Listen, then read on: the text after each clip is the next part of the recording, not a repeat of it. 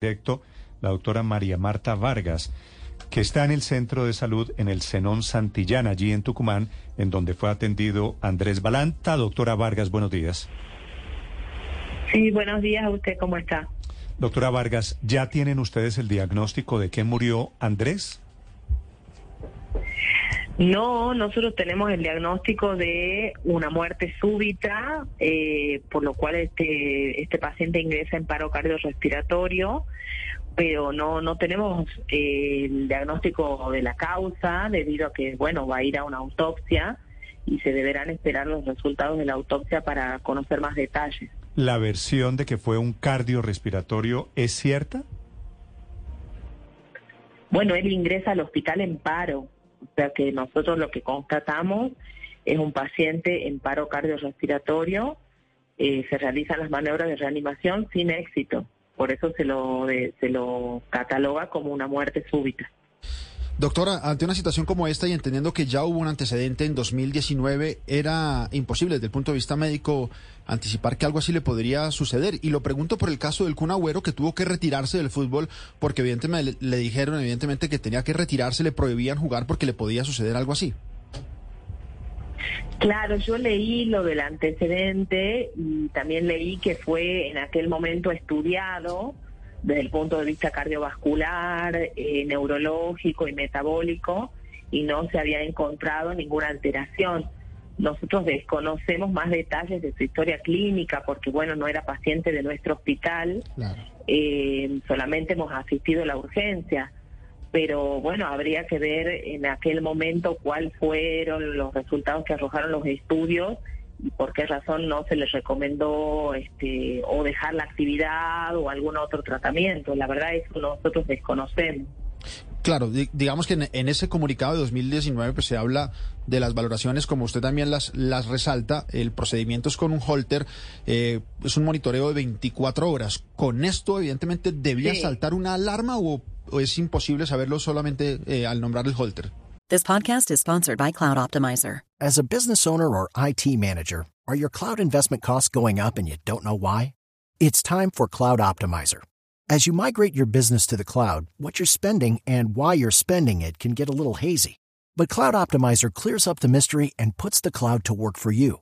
Cloud Optimizer starts by analyzing usage patterns, right sizing resources, leveraging discounts you may not be aware of, implementing automation, and much more. And by reducing unnecessary expenses and maximizing performance, Cloud Optimizer guarantees you a savings of five times what you spend for their service. As you utilize cloud based services more and more, you don't have to lose sight or control of your spend. You can stay agile, streamline your costs, and optimize your performance, plus save significant money with Cloud Optimizer.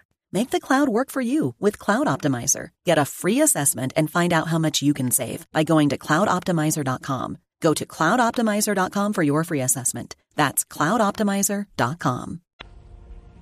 Y hay veces que no aparece. Hay pacientes que desarrollan eh, arritmias de manera súbita, eh, que nosotros les llamamos arritmias malignas, que son arritmias ventriculares y que llevan al paro cardíaco eh, de manera muy inesperada y es lo que llamamos muerte súbita.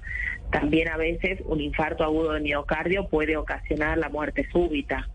Por eso digo yo que habrá que esperar la autopsia para tener este, mayor información. Y en este momento, digamos, de la, situación del clima en Argentina, ¿alguna relación puede haber con el hecho de que él se haya desplomado en pleno entrenamiento o no tiene nada que ver la condición climática?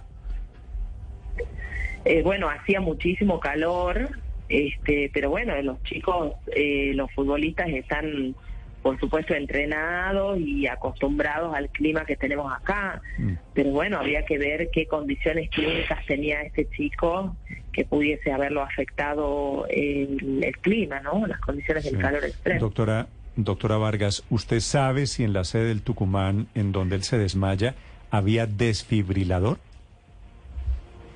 No tengo conocimiento al respecto. Eh, a él lo traen en un auto particular, por lo cual no, no fue asistido por un equipo médico en el momento de la descompensación, porque no llega en ambulancia. El club queda muy cerca del hospital, por eso yo eh, nosotros estimamos que consideraron más rápido subirlo a un, auto y traerlo que esperar la ambulancia. pero, no, no sabemos si hubo maniobras de resucitación o alguna otra intervención en el momento de la descompensación. Eso no tenemos esa información. Si él llegó a la clínica con un problema cardíaco, con un paro cardíaco, ¿no era lógico eh, suponer que había un desfibrilador para atenderlo como primera primeros auxilios? Y debiera haberlo habido, pero no no no no conozco yo si se utilizó o si lo tienen disponible en el club, eso habría que preguntarle pues al personal del club. Habrá, claro, habrá que aprender de esta, de esta lección gigante. Doctora Vargas, gracias. Muchas gracias a ustedes y lamentamos muchísimo esta noticia, mis condolencias a su familia y bueno, a todo el pueblo colombiano y acá en Tucumán estamos todos muy consternados por esto porque lógicamente un chico tan joven, este, ¿no es cierto?, que muera en estas condiciones es muy triste. Totalmente de, acuerdo. Gracias, doctora Vargas, muy amable.